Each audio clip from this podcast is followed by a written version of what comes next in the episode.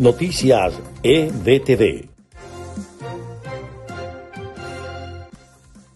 Este es el resumen de noticias EBTV en podcast. A continuación, las informaciones del día martes 28 de julio. Les estaremos acompañando Carlos Acosta y Susana Pérez. Comenzamos. El régimen de Nicolás Maduro reportó durante la tarde de este martes 28 de julio que en las últimas 24 horas se han registrado 583 nuevos casos positivos por COVID-19, elevando el total de contagios a 16.571.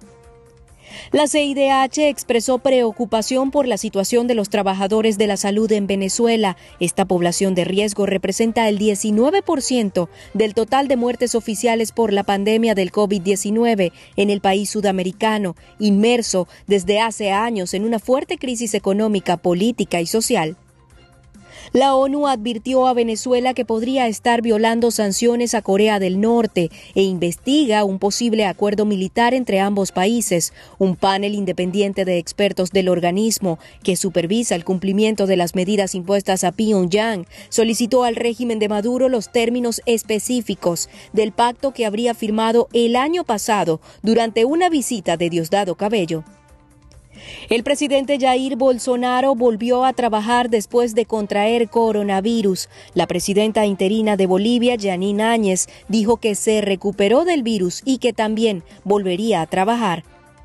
Tormenta tropical Hanna deja muertos y desaparecidos a su paso por México. El coordinador nacional de Protección Civil de México, David León, dijo que la tormenta tropical Hanna dejó al menos tres personas muertas y cuatro desaparecidas. Además, el funcionario aseguró que tras la tormenta se han registrado más de 320 afectaciones a la infraestructura pública.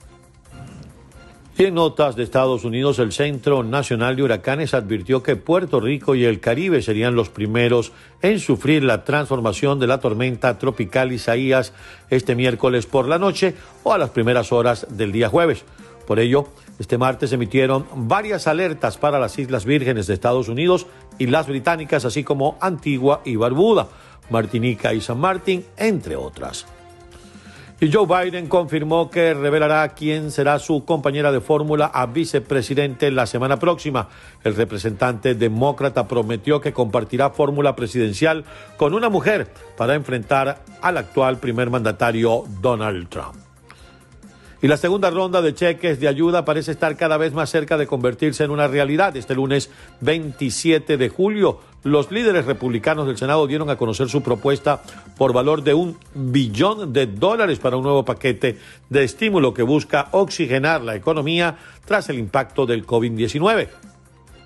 Y por fin se confirmó que el plan incluye pagos directos a los contribuyentes. Y el estado de la Florida reportó un récord diario con 186 muertes y más de 9.000 contagios de coronavirus. El nuevo balance eleva el total a más de 441.000 infecciones y más de 6.000 víctimas fatales. Es el segundo estado con más casos de los Estados Unidos después de California y por encima de Nueva York.